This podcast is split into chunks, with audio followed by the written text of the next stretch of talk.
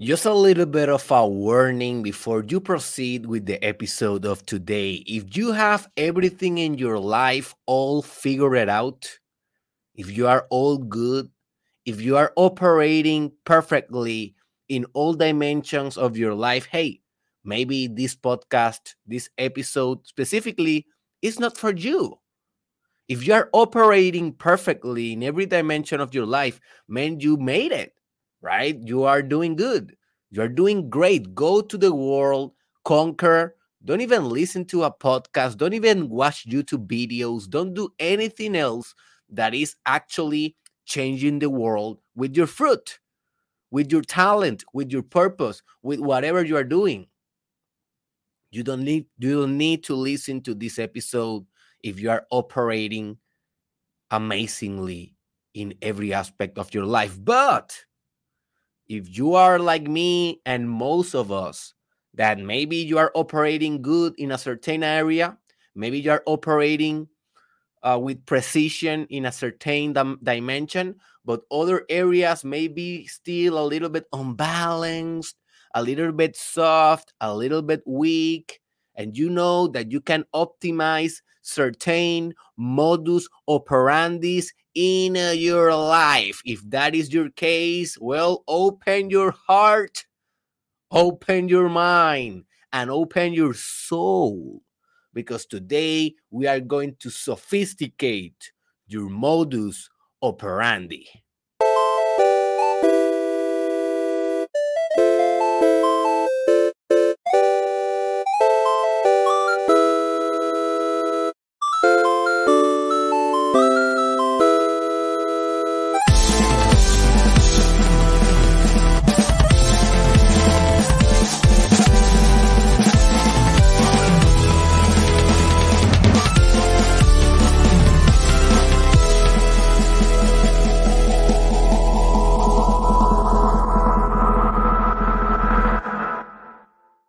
Welcome, my friend, to the most transformative podcast in the world. This is the Mastermind Podcast Challenge. Come on, baby. Come on, baby. You know what coming next. Season 2 with your host, your favorite doctor of all time, the one that accompany the dark night of your soul, the one that is with you in your worst times, the one that is teaching you how to love like an enlightened being. Your doctor, Derek Israel, and this is the episode 500 and 67. Oh, yeah, ladies and gentlemen, it has been a long ride, this Mastermind podcast. and it doesn't get old. Like coming here, speaking to you guys, finding a new subject, finding a new perspective on which we can still work our personal development. I don't know. I don't feel old. I will not lie to you. Sometimes I don't feel like, oh my God. I feel sometimes like I don't want to come here, obviously, because I do it every Monday to Friday. But most of days, this is this is devotion for me. Just you know, opening this microphone microphone and speaking my truth and seeing how this truth help your truth to be a better truth to handle, a better truth to be. That is an honor. And I want just to thank you for welcoming this podcast to your life, to your ears, to your center, to your multiverse. For me, it's an honor that you give me space, time, attention, thought, consideration. That is that is more than an honor for me. Also, before we continue with the podcast of today, let me remind you that um, you can visit derekisrael.courses, uh, derekisrael.com slash courses, and there you will find every premium level program that I have been developed in the last three years. I have like right now, like uh, how many? like seven, if I am not mistaken, seven seven programs in total. This week I will be launching the I will be launching the new one. And in the link is the description. If you want more a premium education, a premium transformation, a VIP like uh, education system with your Dr. Derek Israel, you can go to the courses and there you will benefit more. But today we're going to talk about a subject that, hey, I have been with this subject on my to do list for maybe three years.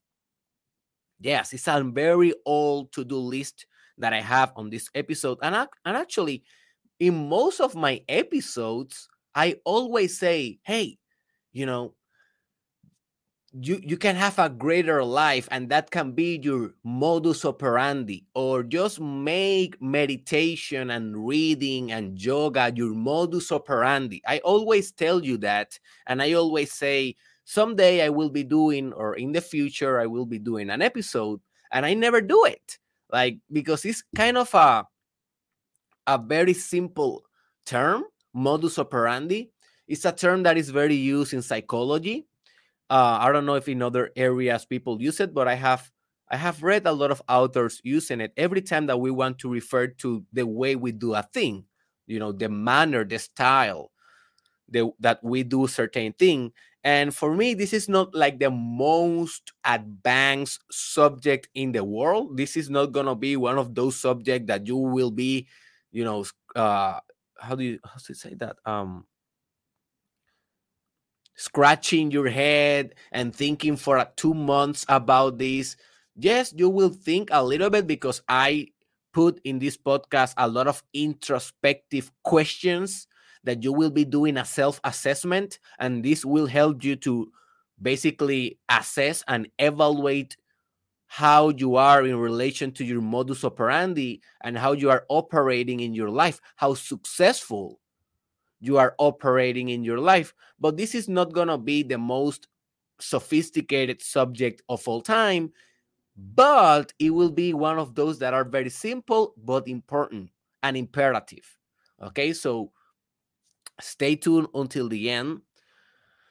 So, what is a modus operandi? This is a very simple thing, folks. It's a very kind of a weird term it's kind of a Latin term, but it basically means the way that you operate, the way that you do things, or in a more profound sense, the way that you are. Because you do things the way you are, right? If you listen to my podcast that is called Self Similarity, Search that on YouTube and Spotify if you want more information. I told you that every system, even macrocosmic systems or quantum systems, they tend to create output or whatever they create in existence, they create it similar to itself. God created similar to itself. We are creating artificial intelligence similar to ourselves with brain paradigms and with paradigms of neurons and how neurons work in the brain like we tend and other organisms in life tend to create other things based on their own code. That is self similarity so how do you, how you operate your life how you conduct the effort uh, the, the efforts and how you uh, how you conduct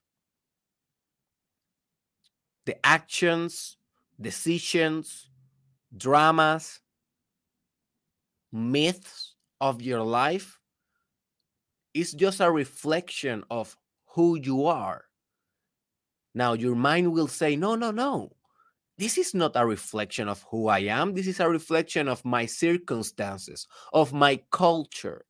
This is the fact that I am not working. It's not a reflection of who I am. It's, it's in fact, uh, uh is is is the government to blame because in my country, my government is so poor that I don't have any job to do, or the fact that my relationship with my wife is not going well is because she is from a religion that I don't like. It's not my fault, it's her fault, right? So we think this way because it's better to externalize responsibility instead of owning that we operate exactly as how we are. And this is a central teaching and a central idea that I want you to accommodate in your existence. We can call this extreme ownership. This basically means that you will be responsible of every operation that you do in your life without blaming outside, without pointing finger to your mother, to your father, to your boss. Forget about them. Love them. If you're really enlightened, if you're really in the path of God realization, if you're really in the path of becoming one with the whole, one with the multiverse, becoming multiversal, love people and blame blame no one. Love people, blame no one, assume extreme ownership, extreme responsibility, and acknowledge that you operate how you are in relation to how you are or in proportion of how you are or who you are. So modus operandi is how you do things. What is the mo- the mode of operation in which you conduct the, the ventures and adventures of your life. So I will be, as I said, giving you a lot of introspective questions at the end of this podcast, and that will be the part in which you will kind of uh you will be able to bring this knowledge to a pragmatical sense in your life. But let me tell you before I do that, what I call the modus operandi constitution. Okay. So, because I want you to understand how a modus operandi is formed in your life with every detail. Because if you want to change how you are operating something, maybe you want to change how you are operating your professional career, or maybe you want to modify and improve how you are operating your sexual affairs, or maybe you want to improve how you are operating your investments, wealth expansion, or finances, or economic um, dimension. I don't know what you want to improve, right? Maybe all, but um, it is not quite practical just to say to you, hey, man, you need to change that or you need to improve that without anything else, right? But because, okay, how I do it. So in this constitution of modus operandi, I will teach you eight elements, eight elements that I think composed an operational uh, modus or modus operandi. And by changing one of them, you will be changing a little bit how you are operating. So if you change every element that I will teach you here, well, you will change completely how you are operating. But it's pretty difficult to change all of them. So I will suggest that you concentrate on changing maybe one or two of them. And with that, it will be enough for you to change drastically one area of your life in how you operate on that area.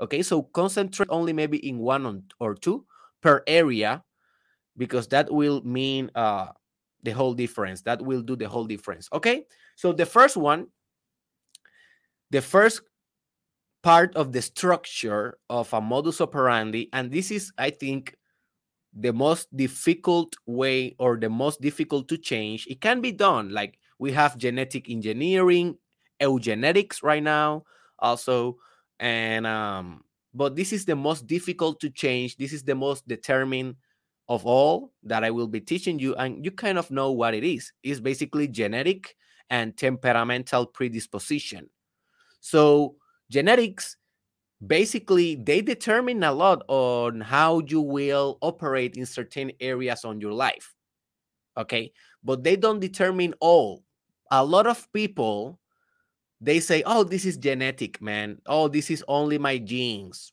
I cannot read quickly because I have a very lazy gene on reading." That doesn't make any sense, right?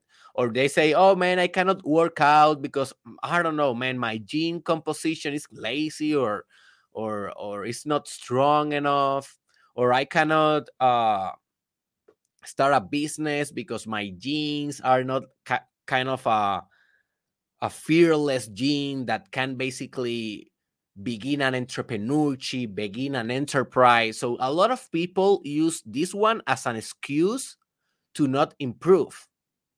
So be very careful. And a lot of people use this as well, for example, to sustain the excuses around sicknesses.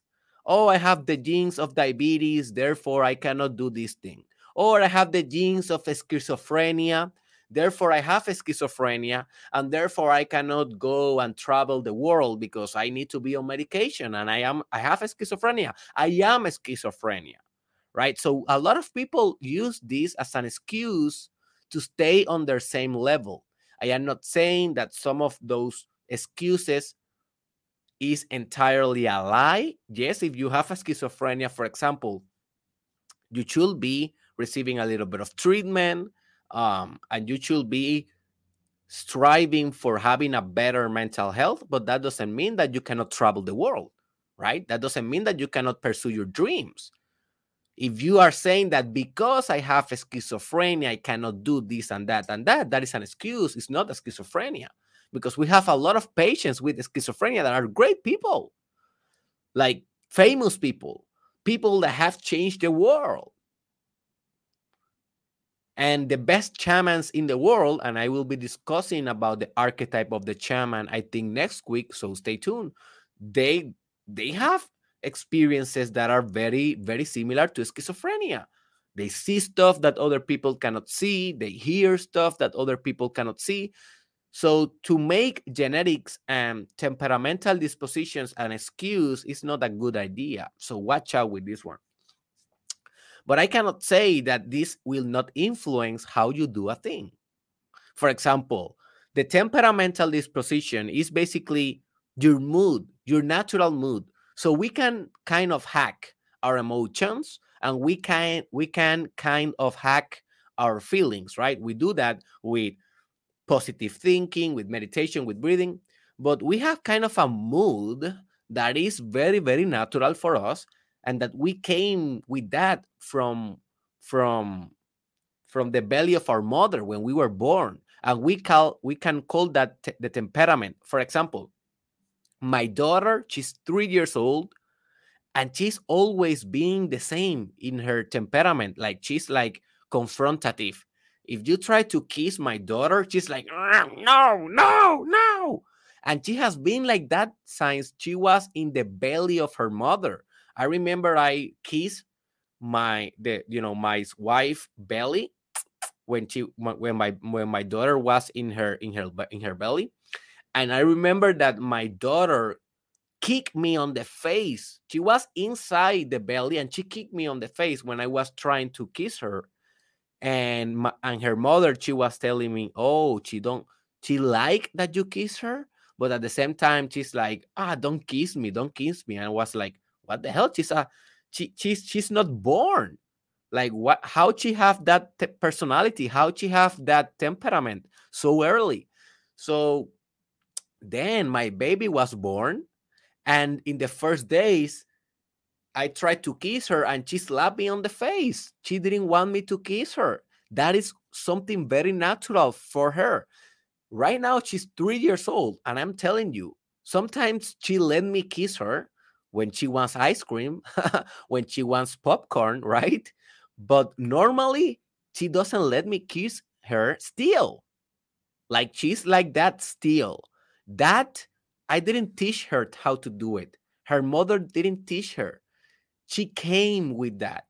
And that is something that she brings to the game when whenever she is doing something like whenever she's doing something she's independent she's very autonomous she likes to do things by herself She doesn't want a lot of love. She doesn't want a lot of hugs. Sometimes, sometimes she do with another children, but with us, she doesn't like it. I don't know. So that is just an example of how your genetics and your temperament, like your natural mood, will affect what you will do and how you operate in your life.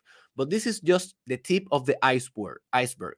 We cannot change a lot of this, but the other elements we can change better. For example, the second element is attitudes. Attitudes. And attitudes is basically the opinion that you have on your mind on certain area or about certain operation that you will do and that opinion is determining determining how you will operate that activity. Like if you have the opinion the attitude for example that to record a podcast will suck and you start a podcast what do you think it will happen?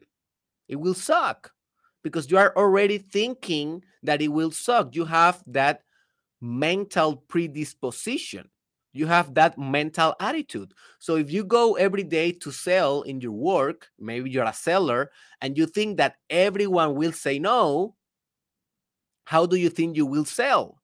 You will sell without motivation. You will sell kind of in defeat with scarcity, with scarcity mm, thinking, right? So you will not close a lot of sales because you have that attitude. Attitude it's it's everything. How what I do in order to hack my attitude and operate better in whatever thing the first thing for me and i recommend you to do the same is to check pessimism to check the levels of pessimism pessimism that i have on my life sadly I, in my life, I have a very natural tendency to be pessimistic. Um, my my mind goes to pessimistic thoughts very naturally. So I need to strive a lot. I need to give my best effort to think positively. Like people think, oh, Derek, you think so positive. That is so natural for you. No, no, it's all the contrary. This is a hack. This is an engineered mindset, something that I have designed and practiced every day through the years. If I just go in my natural mode, I will be pessimistic. But I don't like that because I know that that compromise how I operate in life. And obviously that compromise how you are operating in your life. So, one thing that you can really change quickly is your attitude. So, start becoming more positive, start becoming more optimistic. If you are going to a date with a person for the first time, hey, instead of thinking, what if everything goes wrong? You know, the Murphy's Law, why you don't think, what if everything's good, excellent? What if is the is the food is amazing today? What if we have sex today? What if we have not only sex, but but we have an extraordinary sex today? What if she calls me back tomorrow and she was another date? Right? What if I if I say the best jokes ever in this restaurant today? And notice how that attitude, you are hacking yourself, you are thinking positively, but just notice how your energy will change. Attitude change energy. Attitudes change energy.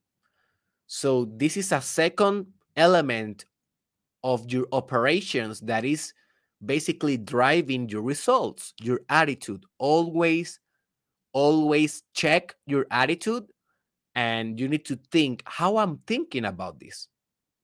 You need to do a meta thinking, beyond thinking, or thinking about thinking. How I'm thinking about this. And then you need to change a little bit your attitude and then proceed. And you will notice that you will operate better whatever you are doing. The next element is aptitude. I don't know if I'm pronouncing this uh, aptitude. Yeah, aptitude. So it's different than attitude. Is with P, aptitude. And basically, this is the self confidence that you have to make or to do or to create or to have success in whenever endeavor you are pursuing or whatever operation you are doing. Okay? Because you can have a good attitude, but a bad aptitude, and this will not be good. For example, you can be kind of having a, a positive attitude about playing baseball, like you want to do it, you are motivated to do it, you are calling your friends, you are saying to your friends, hey man, let's go and play baseball today. This will be awesome. We're gonna have so much fun. Notice this is the attitude. You are with a positive attitude.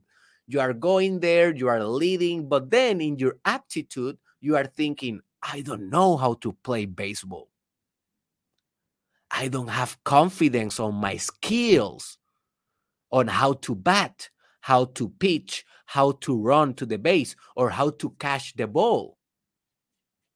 So you have a good attitude, but you then go to the to the to the plate in order to to to bat, right? In order to uh right to how do you say that? Yes, to bat. Yes, you are going there to and and the pitcher throw the, the, the ball at you and you are kind of uh swinging and missing because you don't believe in your own capacity. That is the aptitude. Do you believe that you can actually do it? Do you have confidence on your skills?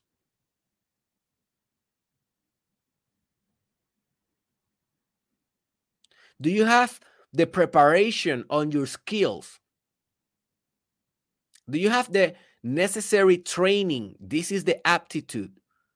We can call this also self efficacy, and we can call this also competence. Are you competent on what you are doing? And let me just be clear self efficacy, aptitude, and competence, they are different, but they are kind of the same, like in the same category. It's everything about how much confident are you on your skills because you was because you prepared, you train, or you are just confident. So if you want to change something drastically, you need to become more competent. So let's say an example, uh, maybe you want to start going to the gym and working out, but maybe you think that you don't have the capacity to do it. Well, then you will never go because you will feel ashamed. You will feel ashamed that other people in the gym are staring at you or are watching you and they are having fun about you, telling jokes about you. This is some something that is very common in the gym. I have experienced this. And um so what you can do in order to operate better? Well, maybe you can change your aptitude. You can start uh, working out on your house, doing some push-ups, doing some abs, doing some jumping jacks, maybe running a little bit like 2 or 3 months before going to the gym and then when you go to the gym, you will be having a better physical composition and you will have a better aptitude to actually lift weights because you are a little bit stronger. You have a little bit more of com- competency. You have a little bit more of training, more skills, more strength. So don't go directly to the gym if you don't feel confident start working out on your home first.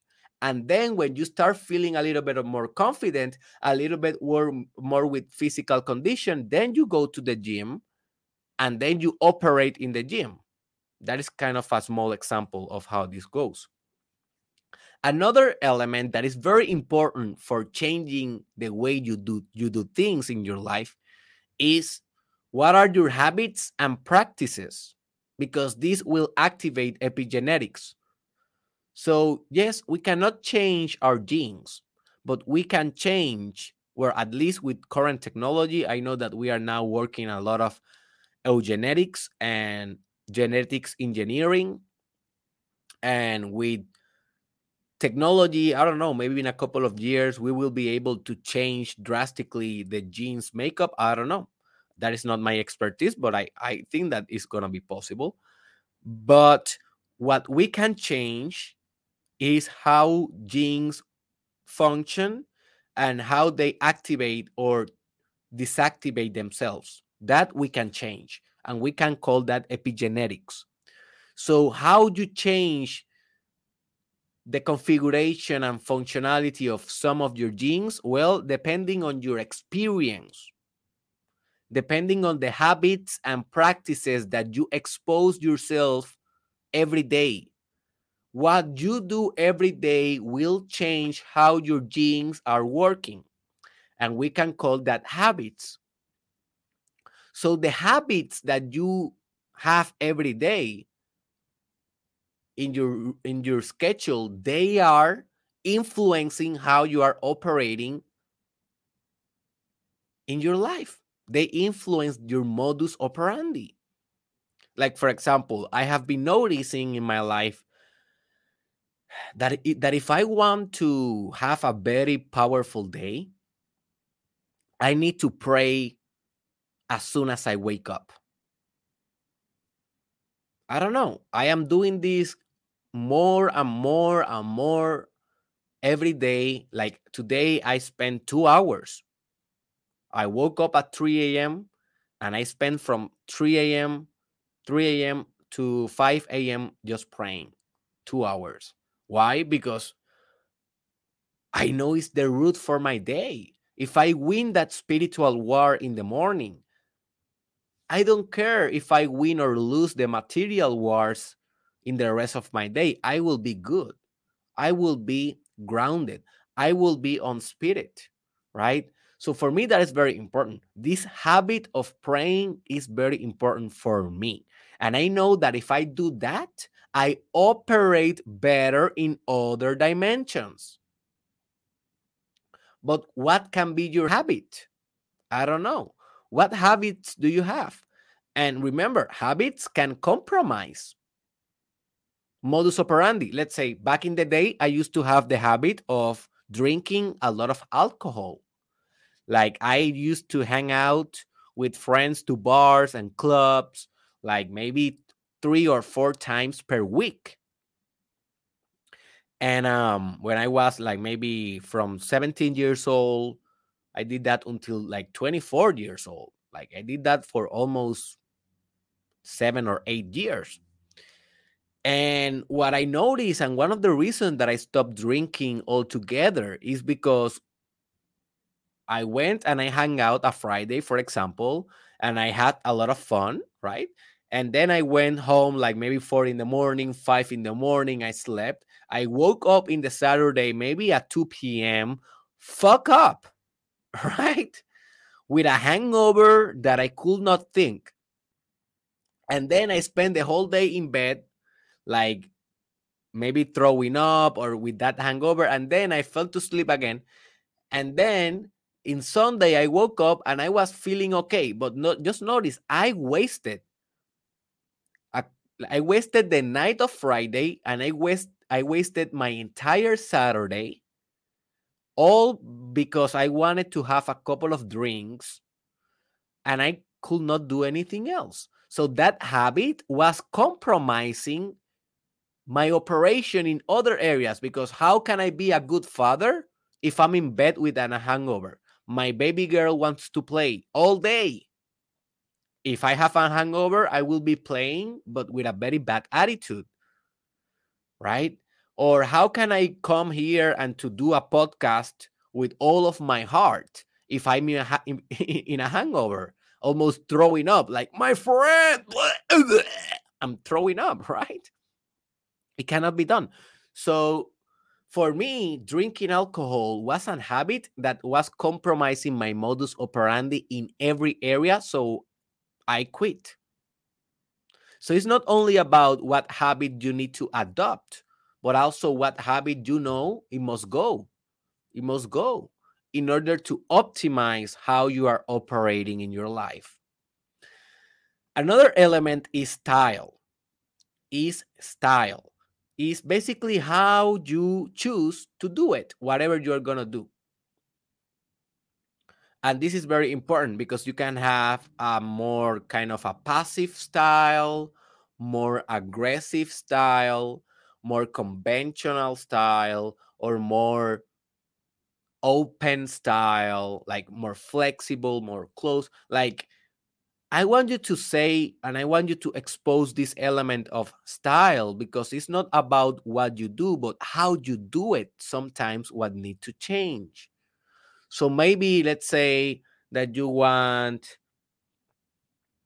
to start your own business and you are doing everything good, but you are not selling too much and maybe you realize that because the the fact that you are not selling is because you are very passive with your pitch.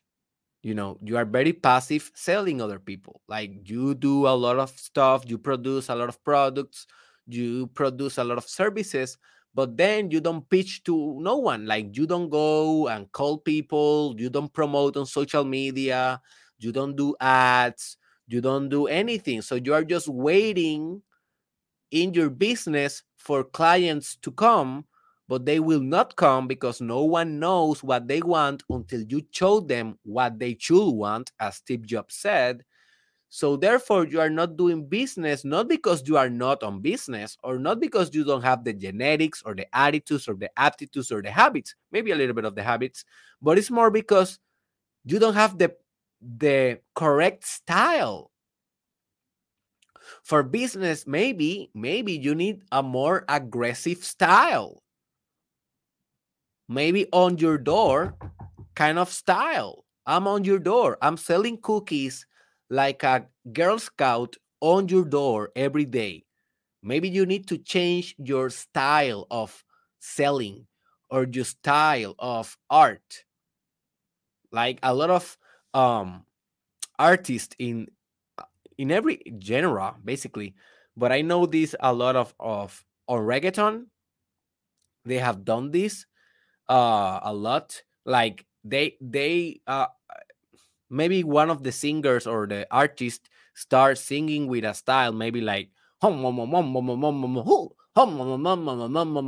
and he starts singing every song like that like but maybe he noticed that he's not he he's not producing any fame. He's not getting famous. So they change their style and they're maybe st- st- uh, start like singing like oh whoa whoa whoa whoa whoa whoa whoa whoa whoa whoa. So just maybe a little bit of a shift of style can make all the difference. Uh, one a good good of example of this in reggaeton is Cosculluela. So Cosculluela is a very very very amazing uh, composer and singer. And if you listen to the songs of Cosculluela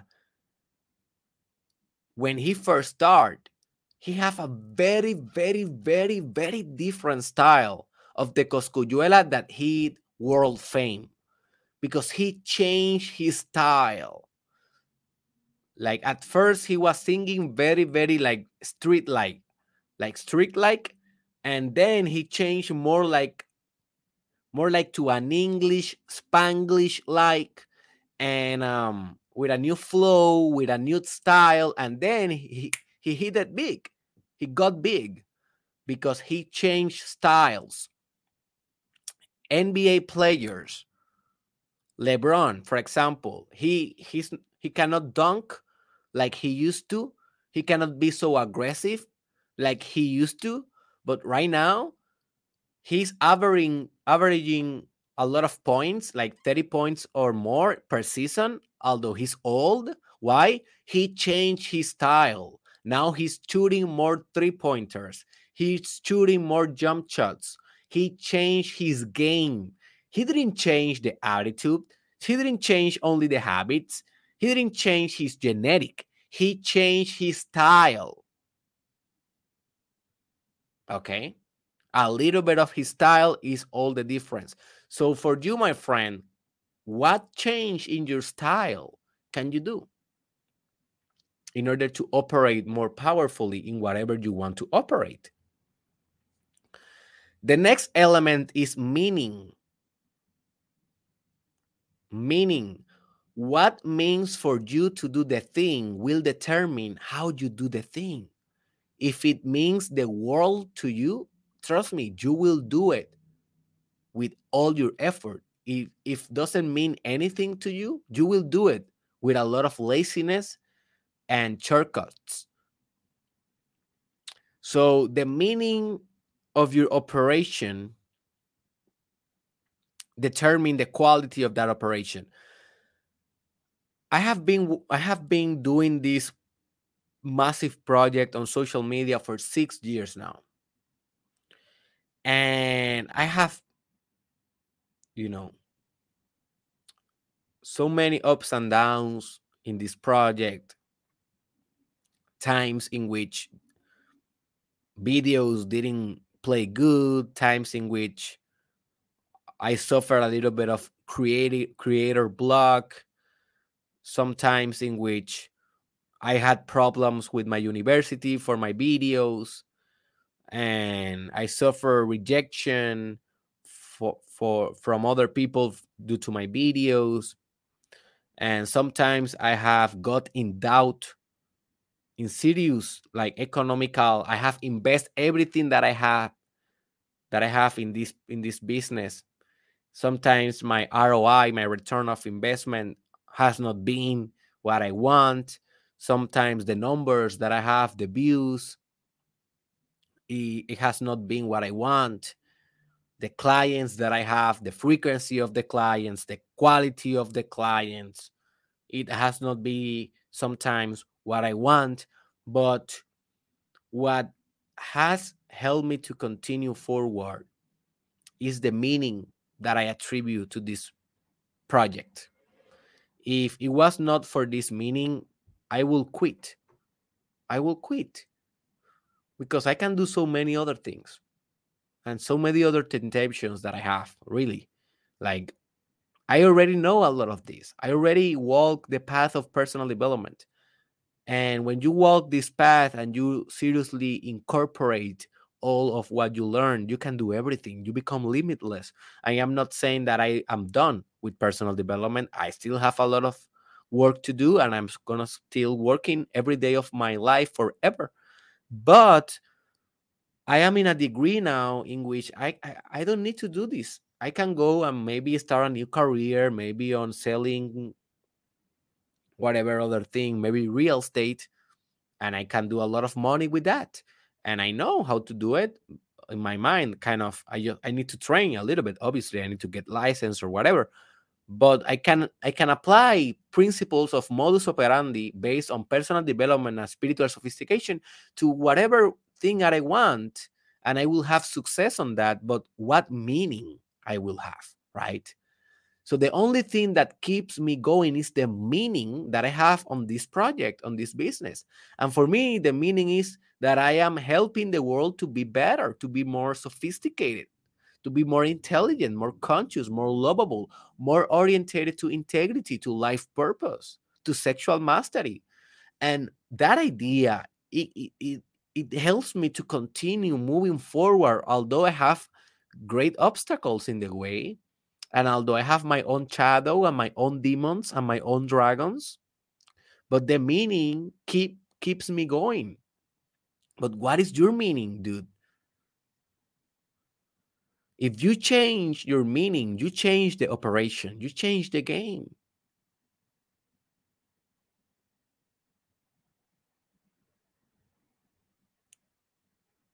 if you change the meaning, you change your game. That is one of the elements. What another of the elements is routines or rituals or and rituals. Because you have habits and practices, but those habits can become a routine, something that you do every day and you are almost doing them unconsciously. So basically, uh brushing your teeth while you are looking at yourself in the mirror, that for you maybe is a routine. It's more than a habit. You are doing it every day without thinking about it. Well, whatever you have on your routine will modify and will impact how you are operating. Also, what you make your ritual. Like, for example, let's say that you want to operate magic. And what I like about this episode, um, let me just drink a little bit of water. Hmm. What I'm liking about this episode is that I have been able to give a lot of different examples. And in that way, I think that I can cover diversity in the population that will hear this podcast. But maybe you want to do magic and you are practicing with magical elements in your life, witchery, witchcraft, spelling, or spells, or whatever. And um, so let's say that you are trying to do magic, but if you don't do a ritual before, how well you will operate that magic? You know, I have been studying magic for the last two years, practicing magic for a couple of years also. And um and then what I am in my age, I know that I am not the great, greatest magician in the world. I am not that, believe me. So I am kind of on my journey. But what I am learning is that with ritual, I can enhance the power of my magic the power of transformation. Remember, magic is just transformation, transmuting a thing, transforming a thing with the power of your mentalism, with the power of your magnetism, with the power of your faith, desire, and logos. Logos being the word that give movement or the form that forms the formless that is magic. Very powerful stuff. And I will be doing more about, you know, episodes about mag- magic in the future. So for me, ritualizing magic is very powerful. So bef- back in the day, if I had if I did a magic without a ritual, well, I have 25% of results. Right now, if I do a ritual with my magic, I have maybe 75% of the result just I just change an element, and that is the ritual. Also, another example that I can give you um, in sex. So, back in the day, when I was maybe, I don't know, 17, 18, 19, 20 years old, I used to have a lot of sex with a lot of women. And um, for me, that sex was very kind of object based, right? Materialistic based, physically based. It was just sex, rough sex. So, nothing special beside that I have a good stamina and I could like endure.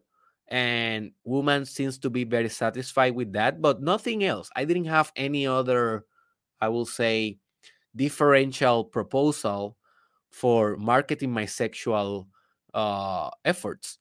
So what I did is start to, you know, studying sex, and I have a course on that that is called the Sexual Mastery. If you want uh, more information, you can go to the link in the description, and I teach you all that I have learned in order to achieve a mastery on sexual dimensions. But what I learned is that I need to ritualize sex if I want to really give my partner the best experience possible. And since I realized that every time that I will have sex, not every time, but most of the time, I make sexual sessions a ritual. It's not oh, okay, I'm gonna have sex. I take out my clothes, that's it. No, it's a ritual now. So I go now, I turn on the candles, I put some music, I give massage, I do affirmations, I establish the intention of why we are going to have sex today, uh, with what intention we are gonna do it, and um, I I I pray sometimes while I'm doing the sex. I practice sexual magic, I, I I do a ritual of the thing. Now it's not only sex, and it changed my game. It changed my game forever. My sexual capacity is in haste because I have a ritual surrounding that area. So ritualizing stuff make it better. Make it better. And you can operate better. Because how do you think you will operate if you are connected with God during your sexual act? You will operate extremely potent because God is energy that creates energy. And that is what you need in sex. You need stamina in sex. You need to be able to push your boundaries and have more energy until your partner achieve multiplicity of orgasms and connection and divine union with you. And for that, you need physical stamina. And to have physical stamina, obviously, you need physical capacity, but also spiritual power behind in order to support and to power uh, your sexual operation. So make a ritual of the thing that you want to improve. And the last element to sophisticate your modus operandi on whatever thing before we go to the questions and we are ending like we are not uh gonna spend a lot of time in a lot of time in the questions. But the last element is lifestyle. This is a very important because this is how you choose to do it as part of your life and how your entire life affect one element of your life. So if you have a very very crazy lifestyle you cannot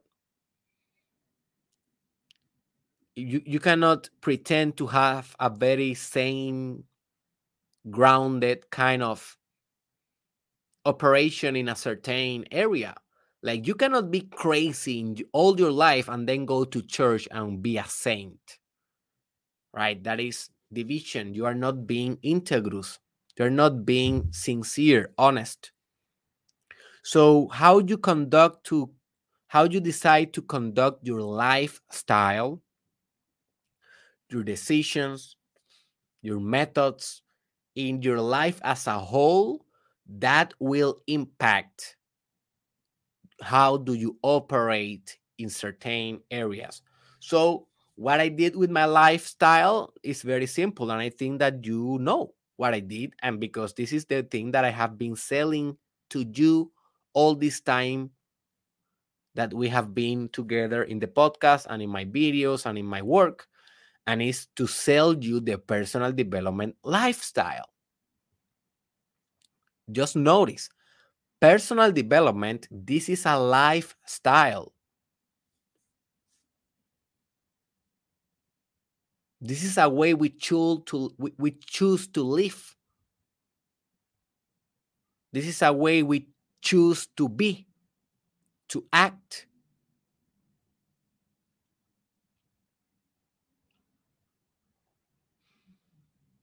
And for me, when I changed this lifestyle to personal development, it changed every other operation that I do because now I do every operation with a growth mindset.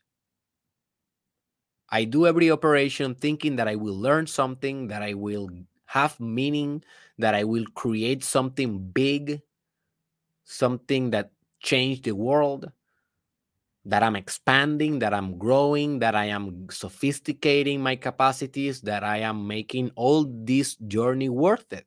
That is my personal development lifestyle. And I encourage you to adopt something similar because this will permeate all the dimensions of your life.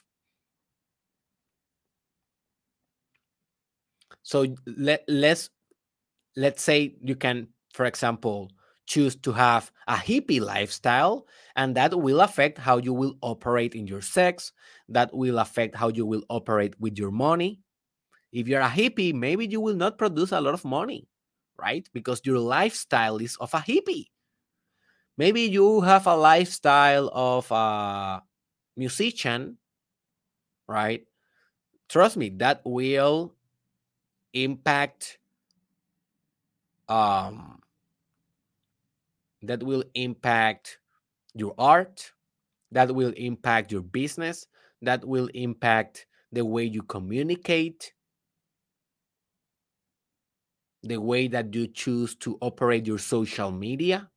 Maybe if you are living a lifestyle of a musician, maybe you are working a lot of with TikTok, but maybe you are not working a lot with Twitter because you don't want to write stuff. So notice even your lifestyle will affect the social media that you will use, the marketing that you will use, how you operate a business, how you develop a brand, everything. So, lifestyle is the last element. Let me repeat the elements. So, if you want to take a note, this is going to be a good time for you to take a note about the elements because remember, if you change one of them in a certain area, you will optimize the operation in that area. Genetic and temperamental predisposition, number one. Number two, attitudes, opinions. Number three, the aptitude, your skills, basically. Number four, your habits and practices. Number five, your style, how you do a thing. Number six, the meaning you give to the thing. Number seven, number seven, the routines and rituals. And number eight, your lifestyle as general. All right, there you have it. Now, I have for you 16 questions.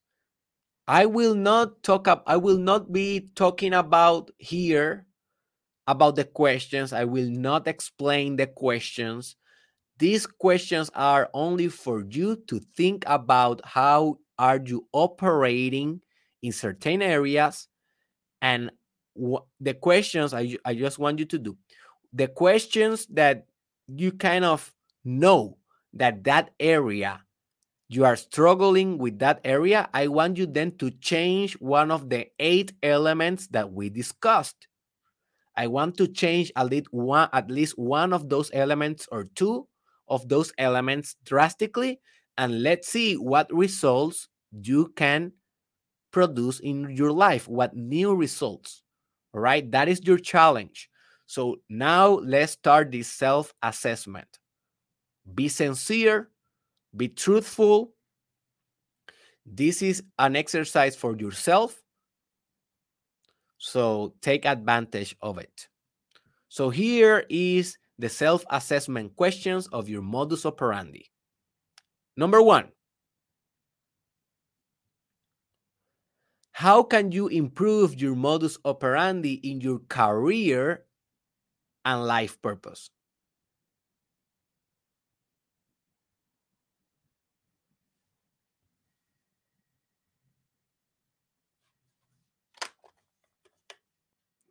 And I will uh, do a little bit of a silence after each question just to give you time. But remember, you can stop this podcast if you want more time. If you are writing in your journal, you can stop the podcast. And also, you can just write the question as well and keep meditating on the question after this podcast is done. Second question How can you improve your modus operandi in your relationships?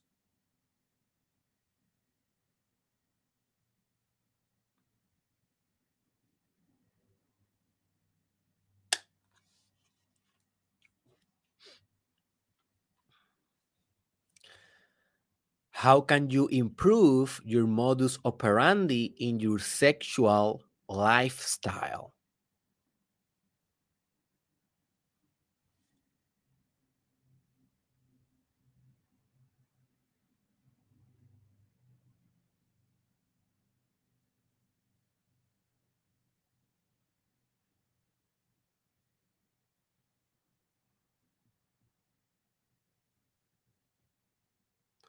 How can you improve your modus operandi in your religiosity or spirituality? In your religion or spirituality?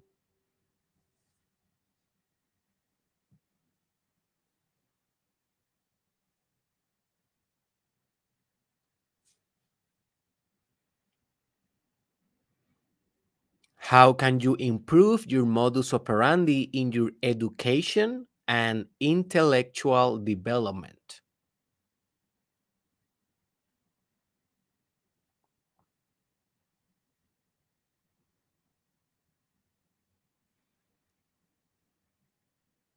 How can you improve your modus operandi in your creative process and art?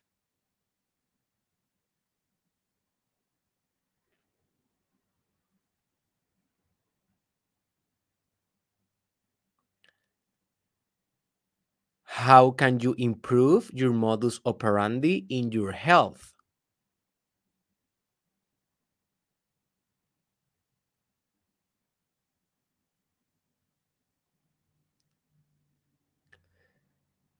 How can you improve your modus operandi in your yoga and meditation?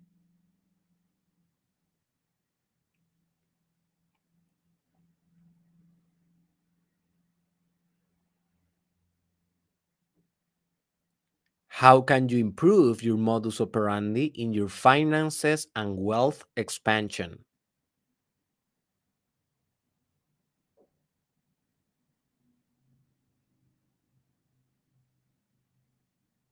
How can you improve your modus operandi in your green environmental participation?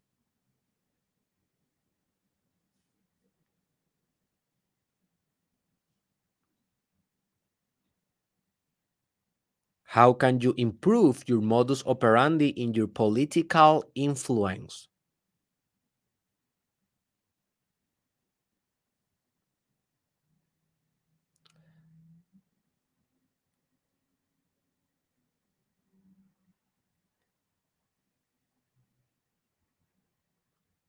How can you improve your modus operandi in your paternity or maternity?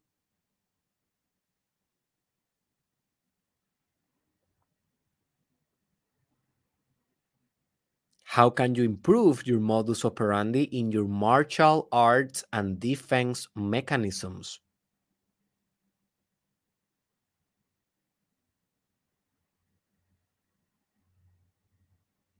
How can you improve your modus operandi in your selfless service acts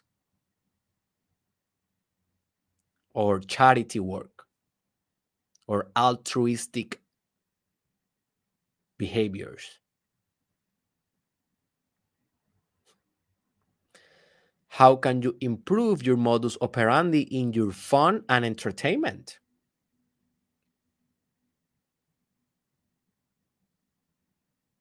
If you want more information about that, listen to my episode, The Power of Fun.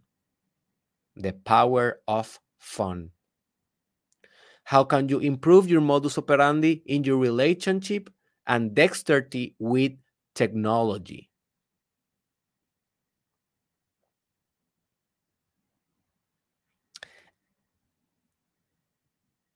And the last question How can you improve your modus operandi in your personal development? And we can say personal development, or in your psychological engineering, or in your spiritual expansion, or in your capacity to love. How you can improve your modus operandi in your life. That is the real question.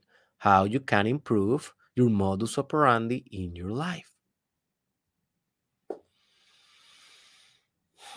All right, my friend, that's it. I think that this was one of the most all around episodes that I have ever done. Like all the areas that I covered, I think was very expansive, very inclusive. I'm happy that we shared this knowledge today. I'm very excited about all the podcasts that I'm that are coming on the future. The list is getting bigger and bigger, and the profundity of the episodes are gonna get heavier and heavier. So stay tuned. If you enjoyed this, please follow us, subscribe to this channel, to Spotify station or Apple Podcast if you are there.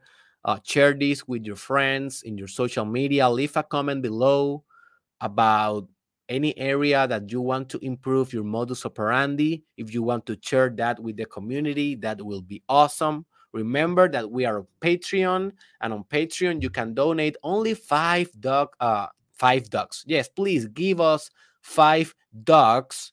Quack quack quack quack quack quack. Here to Derek Israel Enterprises. No, no, you can you can there uh donate five bucks, bucks or five dollars per month only, uh, cheaper than a coffee, right?